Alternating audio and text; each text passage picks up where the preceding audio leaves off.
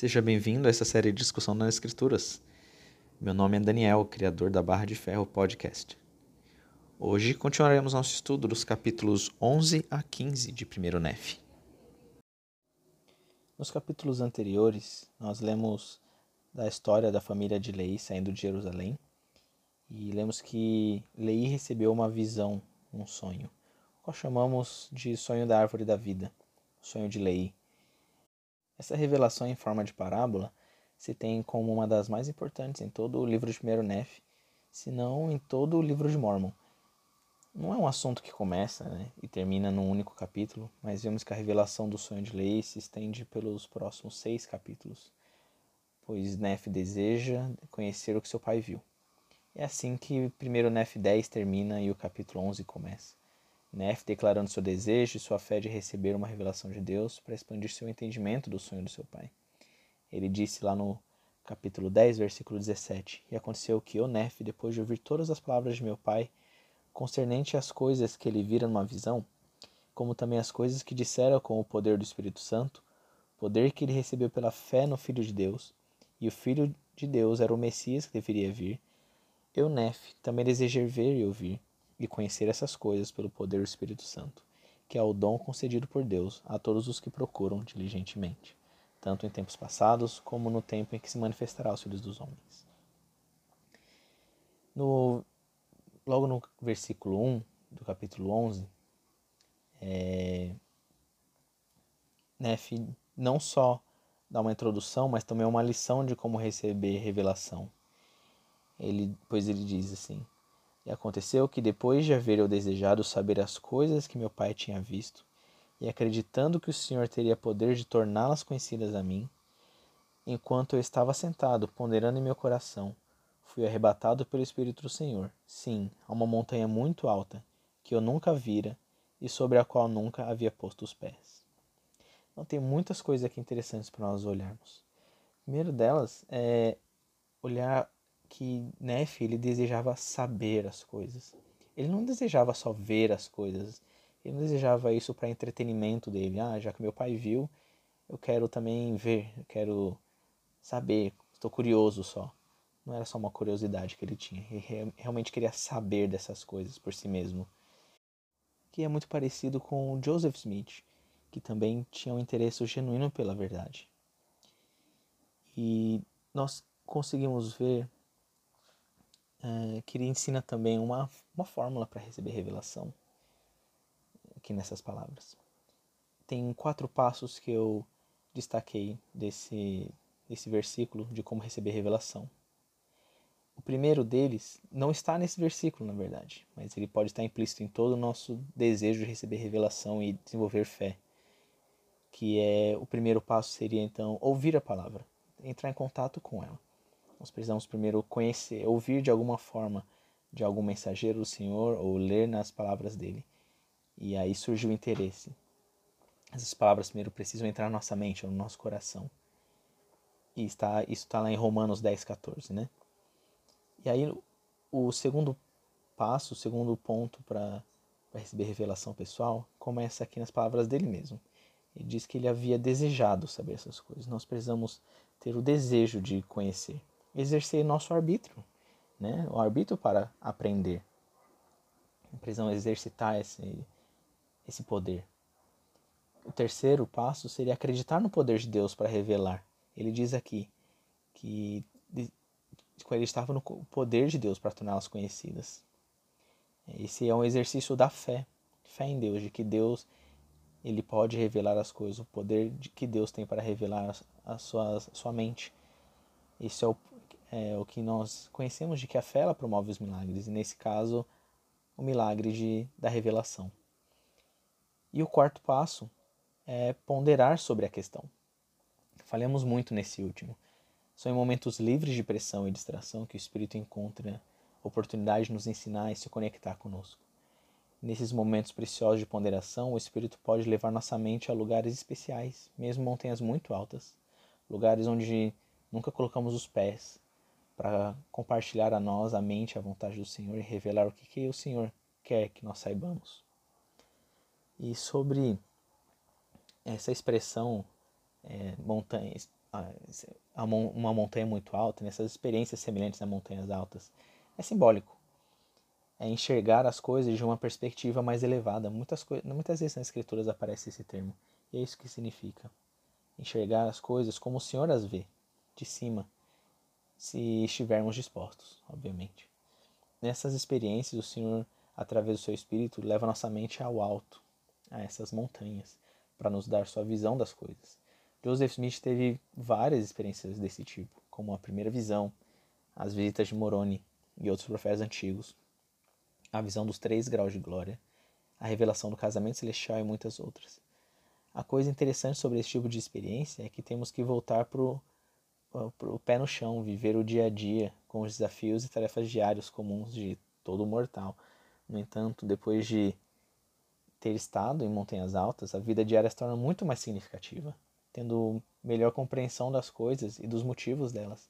E nessa e nossa paciência e capacidade para lidar com os desafios e provações estão acrescidas. Por exemplo, Joseph Smith, depois do seu tempo na cadeira de Carthage, ele conseguiu voltar depois para a sua para sua vida normal com sua família, com seus amigos, ele tinha uma perspectiva bem mais ampliada do que do que tudo aquilo se tratava. Queria também notar de que a linguagem nesse primeiro versículo é muito semelhante à linguagem que Moroni usa no final do livro de Mormon. Aqui no começo do livro de Mormon, Neff já está usando isso. Se nós precisamos ver essas coisas, nós desejamos saber delas. E se nós acreditarmos que Deus tem poder para torná-las conhecidas a nós, e se nós ponderarmos essas coisas no nosso coração, o Senhor pode, através do seu Espírito, nos revelar se a, a veracidade do livro. É isso que Moroni diz lá. E é isso que Neff também está dizendo aqui.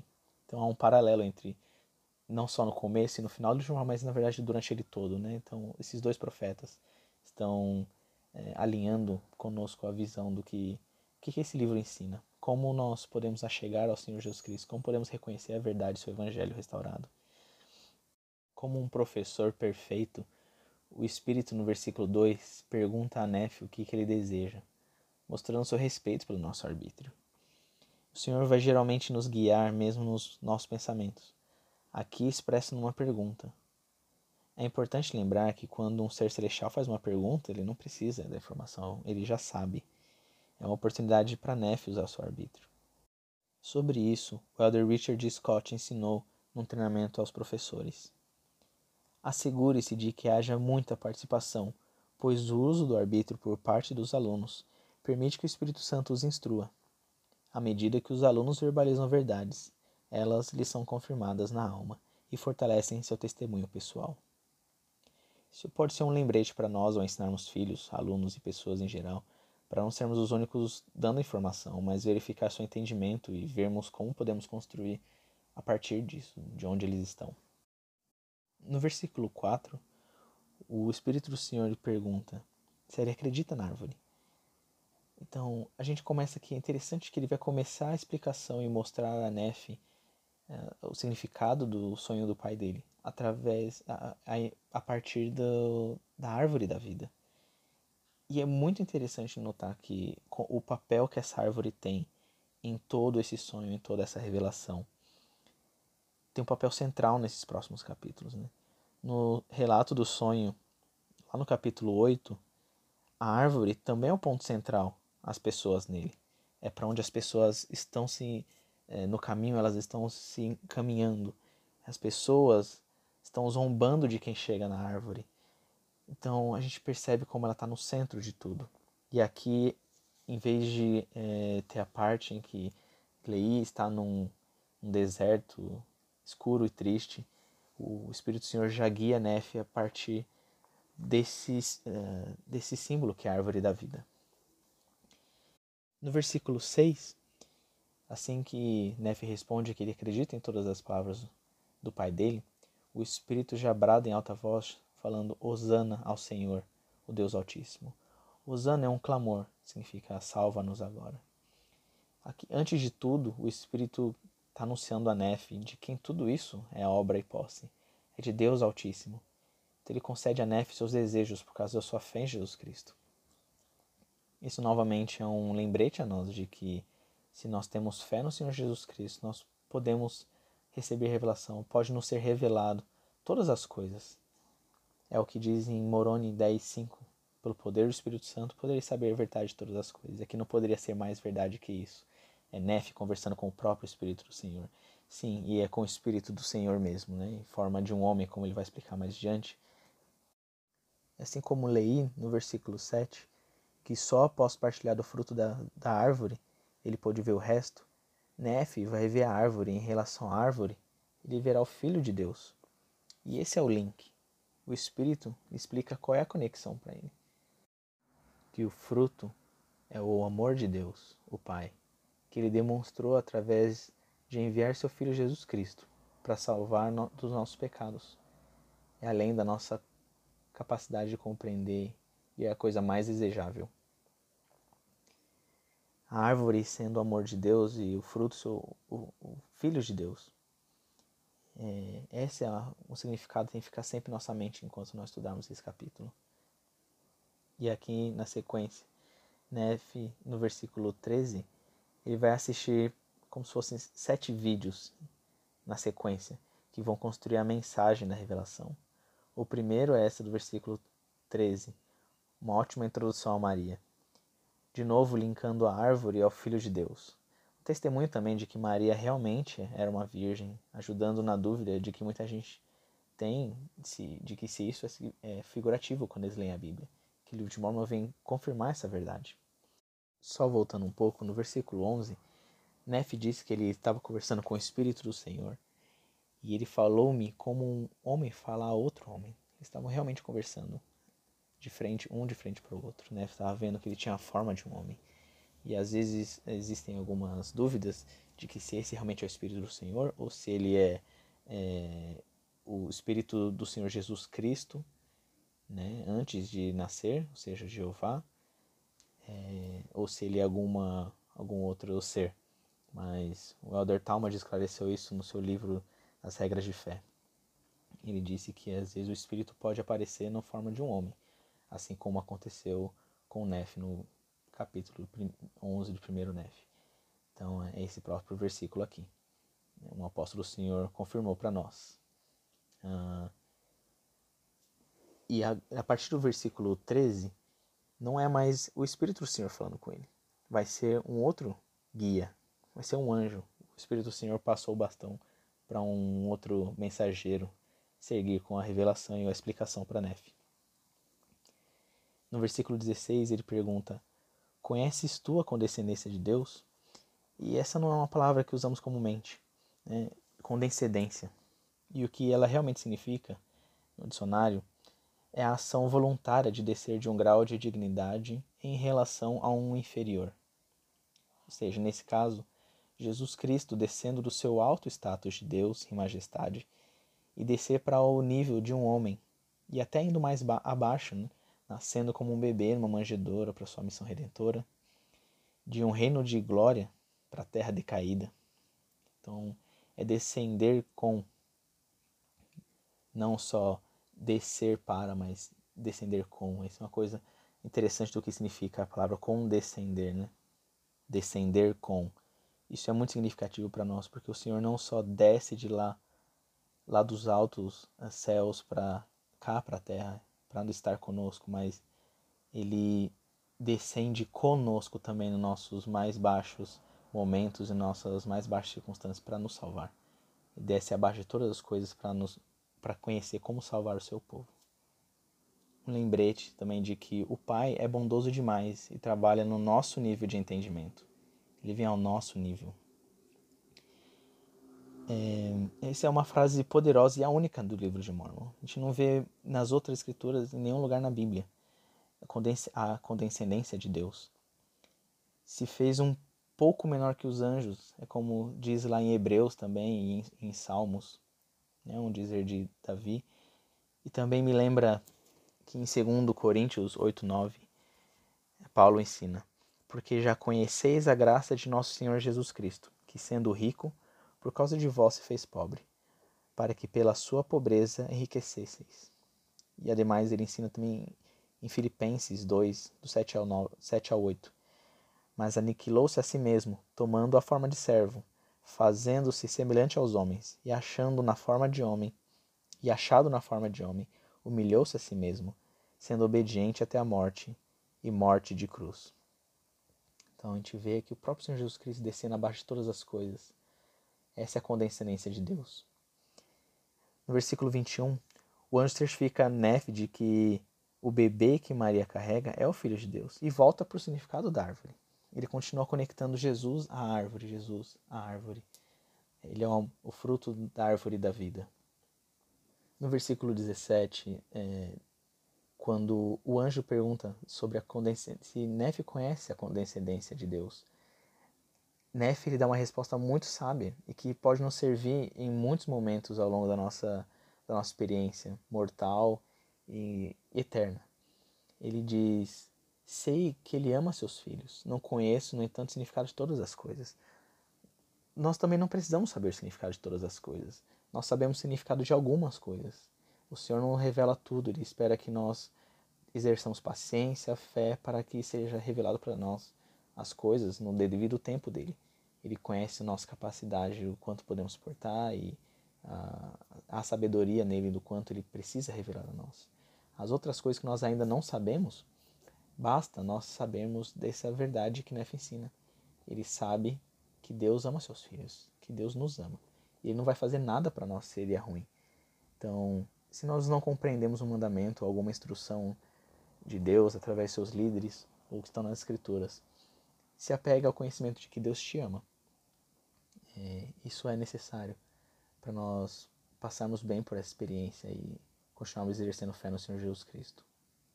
E isso pode ser muito confortador em muitos momentos em que nós não encontramos resposta às nossas orações ou nossas dúvidas dentro do Evangelho. E pode nos trazer também uma perspectiva melhor de quem é Deus e o tipo de pessoa que Ele é e das expectativas que Ele tem para nós. No versículo 22, eu gosto da escolha de palavras que Neff usa quando ele responde a pergunta do anjo se ele sabe o significado da árvore que o pai dele viu. E responde ele dizendo: Sim, é o amor de Deus que se derrama no coração dos filhos dos homens. A palavra-chave seria que derrama e Jesus ele derramou seu sangue por nós. Em João 3,16 diz lá claramente que o Filho traz o amor de Deus e o faz manifesto a nós. A figura da árvore e o caminho que leva a ela se estende por todo o livro de Mormon. Tudo isso é um convite para nós chegarmos a Ele, que é a coisa mais desejável de todas. Em 1 Nef 8, versículo 30, ele explica sobre aqueles que se achegavam à, à árvore da vida. Diz: avançavam com esforço e chegavam e agarravam-se à extremidade da barra de ferro, e avançavam, continuamente agarradas à barra de ferro, até que chegaram e prostraram-se e comeram do fruto da árvore.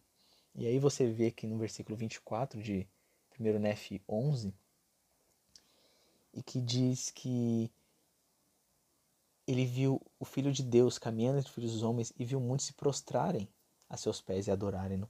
E você vê que nesses dois versículos você vê pessoas se avançando, se achegando a ele, continuamente agarrados a uma barra de ferro. E quando se chegam, assim como na árvore, no sonho da árvore da vida, as pessoas quando chegam na árvore, elas se prostraram e comeram do fruto. Elas se prostraram aos seus pés e adoraram-no.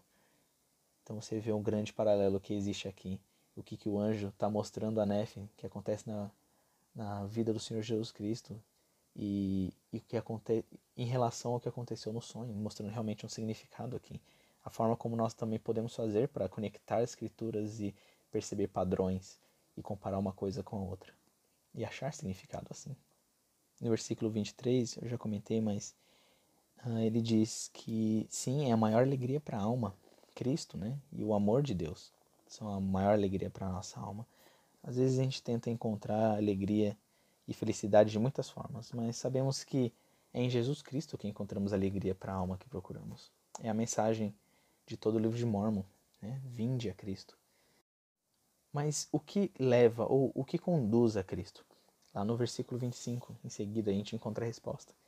E aconteceu que vi a barra de ferro que meu pai tinha visto e era a palavra de Deus, que conduzia à fonte de águas vivas, ou seja, a árvore da vida.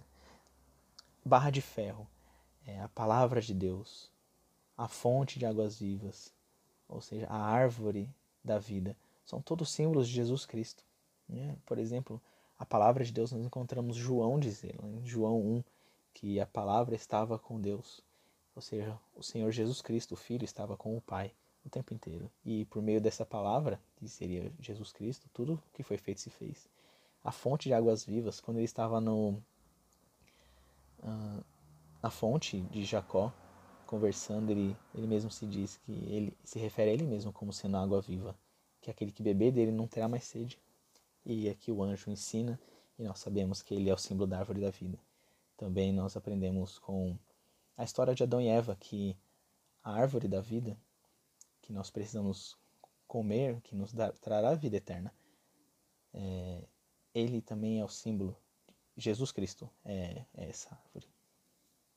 No versículo 26, ele diz: Olha e vê a condescendência de Deus. O Espírito, o anjo, de novo usa a palavra olha, e dando a Nefe a oportunidade de agir, de usar seu arbítrio, ele não força o a, a aprender. Ele convida ele, olha, e Nef precisa agir, ele precisa interagir para aprender. Aquilo, voltando àquilo que o Elder Scott ensinou, que eu falei anteriormente. E aqui ele de novo fala da condescendência de Deus, uma segunda vez. Mas, provavelmente aquela primeira vez que ele estava falando sobre a condescendência de Deus foi sobre a vinda de Jesus Cristo, seu nascimento. E agora, nessa segunda menção da condescendência de Deus, ele deve estar querendo dizer, se referir ao ministério mortal nesses próximos versículos em adiante. E de que forma aqui, nesses próximos versículos, é, o anjo mostra a condescendência de Deus? Nós conseguimos identificar é, alguns elementos que fazem parte disso. Por exemplo, Jesus Cristo foi batizado. Ele não precisava ser batizado, mas ele mostra sua condescendência descendo de um alto grau como nós mencionamos o significado de condescendência. Ele vem de um alto grau de pureza, de perfeição, não necessitando de, de ser batizado, ser limpo de pecados, mas ele vem para cumprir justiça e também para nos dar o exemplo. E também ministrou entre o povo. No mundo de hoje em dia, mostra-se seu poder quantas pessoas te servem, quantas pessoas têm te servindo. E o Salvador mostrou que maior é aquele que serve. Olha quantas pessoas ele serviu. Ele foi expulso. O rei, rei dos céus, rei da terra, ele foi expulso entre as pessoas. Ele curou doentes, aflitos, toda espécie de moléstia, expulsou demônios. Olha só quantas coisas interessantes. Que o Senhor fez? Ele desceu de seu alto grau para vir nos servir. Ele foi levantado na cruz. O próprio Deus dos céus foi pendurado numa cruz, pregado nas mãos e nos pulsos e ele foi morto pelos pecados do mundo. Todas essas são coisas que o anjo mostrou a Nefe, que são símbolos, são frutos dessa condescendência de Deus. Mas imagina como Nefe deve se sentir depois de ver tudo isso. Ele conhece as histórias de Jeová lá no Velho Testamento, do Cristo pré-mortal. Ele conversando, interagindo com Abraão, com Moisés. Como o Senhor libertou seu povo inúmeras vezes. Ele partiu o Mar Vermelho, como ele emite poder, luz e glória. E agora ele está vendo ele vir à terra e como o seu povo lhe trata. É algo maior do que ele pode compreender. No versículo 33, no ápice do que acontece com todo esse amor de Deus, com toda essa demonstração que Deus fez de seu amor, essa sua condescendência, a árvore da vida, o sacrifício expiatório, olha o que acontece com ele. Ele é pregado, ele é morto pelos pecados do mundo. Então, sem dúvida, Neff vai se sentir bem abatido depois de ver todas essas coisas e ainda pelas coisas que virão pela frente aqui. E no 34, Neff vê as multidões da terra reunidas para batalhar contra o Cordeiro do Cordeiro de Deus, mais especificamente contra os apóstolos do Cordeiro. E aqui ele começa a enxergar então o que, que significa a outra parte do sonho, que é o grande e espaçoso edifício Está no versículo 35 e 36. E uma coisa interessante sobre o grande espaçoso edifício é que ele não tem fundação. E nós aprendemos no Novo Testamento, em Efésios 2, 20 ao 22, o que é a fundação do Evangelho, o que é a fundação da obra e da igreja de, de Deus aqui na terra. Diz que a igreja é edificada sobre o fundamento dos apóstolos e dos profetas, de que Jesus Cristo é a principal pedra de esquina, na qual, na qual todo edifício bem ajustado cresce para templo santo do Senhor, no qual também vós juntamente sois edificados para a morada de Deus em espírito. Olha que contraste! O, o grande e espaçoso edifício não tem fundação. Ele é cheio de escárnio, ele é cheio de zombaria, ele é cheio de imundície. E é o que nós lemos aqui de como que é a fundação, como que é a igreja do Senhor Jesus Cristo, a igreja do Cordeiro, sobre apóstolos e profetas de quem eles estão zombando e de quem eles estão a quem e contra quem eles estão lutando. E olha só quem está lutando contra os apóstolos é a casa de Israel, aqueles que são o povo do Senhor. Hoje também nós temos nosso próprio povo, os membros da igreja, alguns membros da igreja lutando contra os apóstolos do Cordeiro e suas instruções. Eu gostaria de mencionar também no versículo 30 o anjo me falou novamente, dizendo: Olha, e olhei e tornei a ver os céus abertos, e anjos descendo entre os filhos dos homens e ministrarem entre eles. Aqueles do outro lado do véu estão tão envolvidos nas obras do que acontece aqui quanto nós que estamos aqui. O Senhor envia ajuda dos dois lados do véu para que a sua obra vá adiante. No versículo 12, Nefe vai ver a transição agora ele viu o que estava acontecendo no velho mundo, lá com os apóstolos do Cordeiro originais. É, depois do ministério mortal do Senhor Jesus Cristo em Jerusalém, naquela região. Mas no versículo capítulo 12 ele vai ver o que acontece com a sua semente. É, a, sua, a sua condução para a árvore da vida e a igreja de Jesus Cristo sendo estabelecida entre eles e também o desvio deles da igreja e, a, e encaminhados para a apostasia. Né? Ele continua aprendendo no versículo 16 em diante o significado dos outros elementos da visão que Lei, é, de, que, do, da visão de Lei, que Lei talvez não tenha aprendido também. É um processo contínuo de aprendizado. Ele vê ainda mais, ele vê além daquilo que o pai dele viu. Ele vê o seu povo lutando entre si, que é um simbolismo da névoa de escuridão. E no versículo 5, ele vê, ele diz que vê o Salvador aparecendo para o seu povo. Ele vê o bem e o mal dentro do seu povo, ele vê os dois lados, né? Vê tudo o que acontece entre eles. No versículo 7, ele ensina que também tinham doze apóstolos que foram escolhidos nas Américas. E ele ensina que eles foram ordenados por Deus e escolhidos. E também de que eles, ao final, eles serão julgados por aqueles que são os doze apóstolos do Cordeiro originais lá em Jerusalém. Provavelmente aqueles doze apóstolos do Cordeiro receberam uma designação, uma tarefa de julgar toda a casa de Israel. Assim como os apóstolos nefitas serão julgados pelos apóstolos originais do Senhor Jesus Cristo lá em Jerusalém, que receberam essa designação, nós seremos julgados pelos nossos. Né, por, parece sugerir aqui que nós seremos julgados por aqueles que portaram chaves do sacerdócio e receberam mordomias nos nossos dias mas Jesus será nosso juiz final. Eu queria notar uma coisa. No versículo 10, nós lemos: E estes doze ministros que tu vês julgarão a tua semente. E eis que são justos para sempre, pois por sua fé no Cordeiro de Deus, suas vestimentas são branqueadas em seu sangue. Nós vemos que por causa da fé no Cordeiro de Deus, suas vestimentas são branqueadas em seu sangue. E o que significa ser branqueado no, no seu sangue? Significa ser exaltado. Existe muito, simboli, simbol, muito simbolismo nas escrituras em relação às cores. Né? Nós podemos ver isso em vários, em vários momentos nas escrituras. O branco simboliza pureza, limpo do pecado, dignidade para entrar na, na presença de Deus para sempre, exaltação. Então, ser feito branco significa ter sido redimido e limpo dos pecados pela expiação de Cristo e se tornado digno de habitar na presença de Deus. Entendendo esse simbolismo, dá para resumir muita fala nas Escrituras sobre alguém que alcançou a glória celestial, como em Doutrina e Convênio 79, que diz que foram vestidos de branco. Ah, existem outros simbolismos nas escrituras de cores, como por exemplo o azul simbolizando o céu, o violeta simbolizando realeza, nosso, nossa herança real de como filhos de Deus e como destinados a sermos reis e rainhas. O vermelho às vezes significa o pecado, o sangue em nossas vestes. O amarelo significa o sol, luz. O preto às vezes é o símbolo de, de pecado né, também, e de imundície, daquilo que é errado. O verde simboliza a natureza. O, o prata, a prata significa aquilo que é bom, mas não é o melhor. É muito bom, mas não o melhor ainda.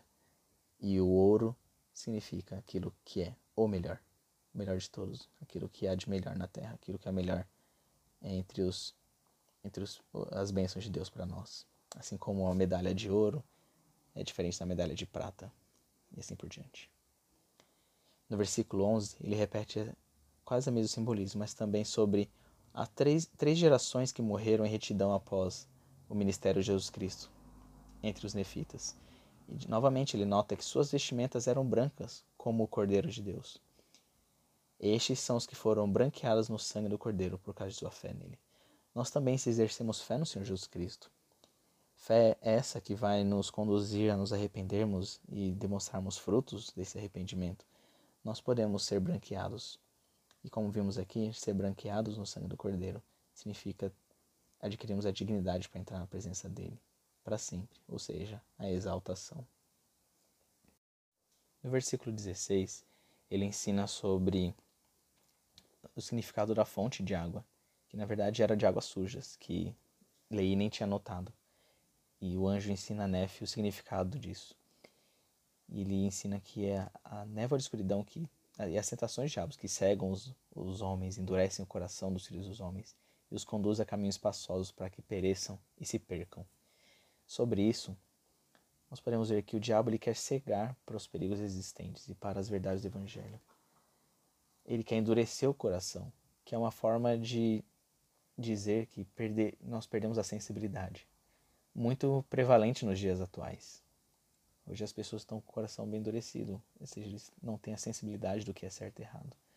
Ele quer que as pessoas percam essa sensação do mal.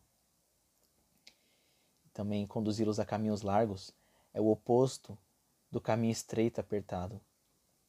Se tiver, se vivermos os muitos mandamentos que o Senhor nos dá, nós estamos vivendo no caminho estreito apertado. Realmente é difícil, é, é restritivo de certa forma. Porém, os caminhos largos eles levam a remorso e à perda da liberdade, enquanto aqueles que intencionalmente seguem o caminho estreito e apertado recebem cada vez mais liberdade, até se tornarem os seres com mais liberdade no universo, deuses. No versículo 18, ele menciona de um grande e terrível abismo que separa o, a, aqueles justos que estão na árvore da vida e aqueles injustos que estão no grande espaçoso edifício. Esse grande abismo é, é um simbolismo de que a misericórdia não pode roubar a justiça de Deus. Há uma grande separação entre os dois. A misericórdia está sempre estendida a nós, enquanto nós desejarmos. Porém, a justiça precisa ser empregada, porque Deus não pode deixar de ser Deus. Versículo 22. E disse-me o anjo: Eis que estes degenerarão, caindo na incredulidade. Esse é o resultado do pecado que se aplica a qualquer pessoa, nação, povo ou grupo que não guarda os mandamentos de Deus. Passando por capítulo 13, Néfili vai falar sobre a formação de uma grande e abominável igreja, a igreja do diabo. Isso vai deixar clara a necessidade e a preparação para a restauração do evangelho nos últimos dias. No capítulo 11, nós vemos as coisas que são pertinentes a Cristo, seu ministério mortal e a obra dos apóstolos em seguida. No capítulo 12, é a semente dele, de Nefe, e dos seus irmãos, e o que acontece com eles nas Américas. No capítulo 13, aqui, nós vamos de volta para o velho mundo, como as coisas seguiram após o ministério de Jesus e de seus apóstolos. Depois, no capítulo 14, a gente vai ver a posteridade de Lei, como vai ser trazida de volta ao conhecimento de Jesus Cristo após a sua apostasia. Logo no começo do capítulo 13, nós aprendemos o que, que a grande e abominável igreja valorizava. No versículo 8, nós vemos: Eis que o ouro e a prata e as sedas e as escarlatas e o linho finamente tecido e as vestimentas preciosas e as meretrizes são os desejos dessa grande e abominável igreja. E também pelo louvor do mundo destroem os santos de Deus e também as escravizam. Ou seja, ouro, prata, coisas caras, materialismo, imoralidade, o reconhecimento do mundo. Interessante o que eles fazem aqui, totalmente diferente do que, o próprio, do que o Senhor Jesus Cristo faz, do que o Cordeiro de Deus faz. Ele diz que destroem os santos e também os escravizam, enquanto a obra do Senhor Jesus Cristo é de trazer mortalidade e vida eterna ao homem. A obra da grande e abominável igreja, que é a igreja do diabo, é a obra do diabo, é destruir as pessoas e as escravizarem, trazerem ao cativeiro. Ele faz dinheiro com a desgraça das pessoas. No versículo 12, ele vê um homem sobre o qual o Espírito de Deus ele desce e inspira. Esse é Cristóvão Colombo. Cristóvão Colombo não era um homem perfeito, mas ainda assim pôde trazer os propósitos de Deus à tona. É um lembrete para nós de que não precisamos ser perfeitos para fazer a obra de Deus e participar dela. Algo interessante aqui que diz algumas coisas sobre a história do mundo. Nós podemos ler ao longo desses versículos. Como nós mencionamos, o descobrimento da América, depois a formação da nação americana, aqueles são trazidos para a América, fugidos uh, da Europa, dos reinos e das nações da Europa, porque estão sofrendo perseguição religiosa e política também. E como isso era obra do Senhor, eles são conduzidos até, até a Terra Prometida. Aqui nós podemos ver que encontramos algumas dessas coisas nos livros que nós temos de história do mundo. Mas existe um fator, uma das coisas que é incomum aqui e que está faltando lá, uma única coisa, e que nós podemos ver no versículos 12 que lemos, no versículo 15, 16, 18 e fechando no versículo 19. Ele diz: O Espírito de Deus desceu e inspirou o homem. No versículo 15, o Espírito do Senhor estava sobre os gentios e eles prosperaram. No versículo 16, os gentios que haviam saído do cativeiro humilharam-se diante do Senhor e o poder do Senhor estava com eles. No versículo 18, e vi que o poder de Deus estava com eles. E no versículo 19, pelo poder de Deus. Então, nós vemos que uma história, ela conta tudo menos que Deus estava envolvido em todas essas coisas. E eles retiraram o principal autor de, de tudo aquilo que aconteceu, de toda a obra entre filhos dos homens. Deus ele trabalha ao longo da história. Ele não é ausente da história do homem e, e se interessa com tudo que acontece conosco. Está bem envolvido com toda a nossa obra, tudo aquilo que significa nossa salvação, nossa felicidade. Mesmo em coisas em, coisas e em, em assuntos em que nós achamos que não tem nada a ver. Tudo é importante para ele e nada passa despercebido por ele. Ele diz que o Senhor os livrou do cativeiro. É interessante isso, porque essa é uma das missões do Senhor. É o Salvador, Ele é o Redentor, Ele nos salva, Ele nos livra do cativeiro. Nesse caso aqui, fisicamente, mas de certa forma também espiritualmente. Ele é, essa é uma das missões dele. E nós aprendemos que ele fez isso aqui entre os gentios assim como ele fez ao longo de toda a história com o povo de Israel. Nos versículos 23 e 28 nós aprendemos o valor das escrituras. Vemos que um livro seria trazido e que era trazido pelos gentios até a semente do, de Nefe e dos irmãos dele. É, um, esse livro que os gentios, os europeus estão trazendo é a Bíblia. No versículo 23 ele diz: o livro que vês é um registro dos judeus, a Bíblia, que contém os convênios feitos pelo Senhor com a casa de Israel e também contém muitas das profecias dos santos profetas. Contém os convênios do Senhor com a casa de Israel, sendo, portanto, de grande valor para os gentios. A Bíblia também é de grande valor para nós. É uma pergunta que nós podemos nos fazer. Porque ela deveria ser. No versículo 24 diz que continha a plenitude do Evangelho do Senhor. Mas no versículo 26 nos ensina que a grande abominável igreja tirou, o tirou do evangelho do Cordeiro muitas partes que são claras e sumamente preciosas, e também muitos convênios do Senhor foram tirados. E fizeram tudo isso a fim de perverter os caminhos retos do Senhor, a fim de cegarem os olhos e endurecerem o coração dos filhos dos homens. Para mim, isso fica muito claro a obra de Satanás aqui, do inimigo, de nossa alma. Como ele quer nos destruir, ele quer destruir nossa linhagem, ele quer destruir o conhecimento de quem nós somos, porque assim você fica perdido, você não sabe do que você é capaz. Ele quer destruir os convênios do Senhor e o nosso entendimento disso, porque assim nós não sabemos nosso lugar no mundo e não, sabemos como nós somos recipiente das bênçãos que Deus tem para nós. De fato, ele tira todo o conhecimento da existência de Deus. E quais partes foram tiradas da Bíblia? Nós podemos é, citar algumas coisas que para nós, santos dos últimos dias, são as coisas que são prioridade de saber. Aquelas coisas são primárias, muito importantes, como a natureza de Deus, o plano de salvação, a missão de Jesus Cristo, a realidade de Satanás, ordenanças, nosso relacionamento com Deus, as ordenanças do templo, a obra do templo, a obra vicária, porque nós estamos aqui. E interessante que quando o Senhor começou a obra de restauração, através de Joseph Smith, ele começou a restaurar exatamente esses pontos de doutrina que são os principais, sobre o qual outras coisas estão baseadas. No capítulo 14, ele fala de novo, ele continua sobre, falando sobre essa grande abominável igreja, a grande das pedras de tropeço que ela formula no caminho do progresso do homem. E diz no capítulo, versículo 12: E aconteceu que vi a igreja do Cordeiro de Deus, e seu número era pequeno, por causa das iniquidades das abominações da prostituta que se assentava sobre muitas águas. Não obstante, vi que a igreja do Cordeiro, que eram os santos de Deus, estavam sobre toda a face da terra, e seu domínio sobre a face da terra era pequeno, devido à iniquidade da grande prostituta que eu vi. Ser parte da igreja do Cordeiro é mais do que estar batizado na igreja de Jesus Cristo dos santos últimos dias.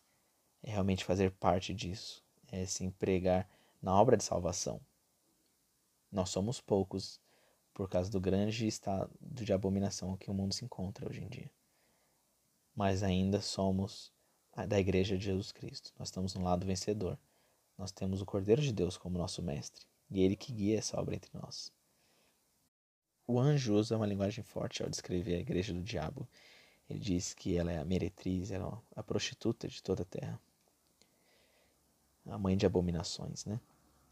Prostituta é um símbolo que ele está usando da, daquilo que distorce, aquilo que toma a virtude dos homens, que os faz perder bênçãos, que se vende em torna de desgraça, de dinheiro, de glória. A descrição muito perfeita, na verdade. Seguindo no versículo, no capítulo 14, Nef vê que muitos outros receberão também essa visão dos últimos dias, até o fim do mundo. Mas que eles tiveram que manter, assim como ele vai ter que manter isso guardado e protegido, isso selado do, do conhecimento do mundo. Porque o Senhor designou um outro, que é o apóstolo João, o revelador, para escrever o resto da história e revelar ao mundo. No versículo 15, a visão de Nef é encerrada. E então agora ele está na vida normal, voltou ao seu cotidiano. E assim que ele volta, ele encontra seus irmãos. É, discutindo sobre as coisas que o pai Lei disse a eles. Eles dizem que Neff diz que eles discutiam entre si. Eles não discutiam no sentido de querer compreender a verdade, eles discutiam. Provavelmente aqui estavam contendendo entre si sobre o significado dessas coisas. No versículo 3 ele diz que eram coisas grandiosas, de difícil compreensão, a menos que, que a menos que se perguntasse ao Senhor. É o que Neff nos ensina a menos que se pergunte ao Senhor, como ele ensinou lá no começo do, dessa, dessa nossa designação de leitura. E no versículo 5 ele diz que ficou abatido por causa das suas aflições. Claro, depois de ver tudo aquilo acontecer, todas as coisas que o Senhor fez, e ainda assim o homem virando as costas e pisando sobre o cordeiro, inevitavelmente ele se sentiria assim. Ele vê os céus abertos e ainda assim o homem rejeitando a ajuda divina. Porém, ele também nos mostra que o Senhor misericordioso prepara um caminho para que aqueles que têm o coração puro e desejam seguir ao Salvador, eles possam fazê-lo. Mas aqui ele encontra seus irmãos discutindo. E, e porque eles discutem é porque eles não compreendem as coisas que lhes foram ditas. E Nef pergunta a eles: Vocês já perguntaram a Deus sobre isso? Eles dizem: Não, porque Deus não nos faz conhecer essas coisas. Mas aí fica a pergunta: Por que Deus não faz essas coisas conhecidas a Ele? Porque eles não perguntam? Então esse ciclo nunca acaba. Eles não sabem porque não perguntam.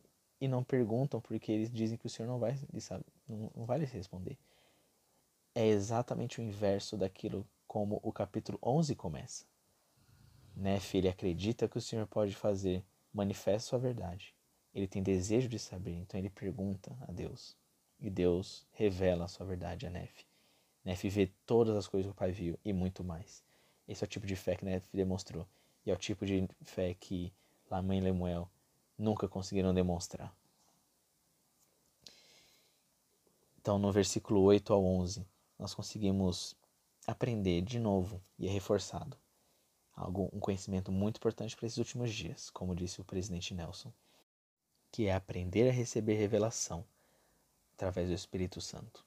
E quem tiver o Espírito Santo por seu guia não será enganado. Bom, por essa semana é isso, pessoal. E em breve vou lançar também o próximo da próxima designação. Então espero que vocês estejam atentos para o que virá na próxima semana. A próxima designação que é do capítulo 16 ao 22, até o final de primeiro NEF. Então é isso. Se vocês quiserem entrar em contato, podem fazer através do Instagram. Nosso Instagram é a barra de ferro. Então é isso, nos vemos lá. Bom estudo.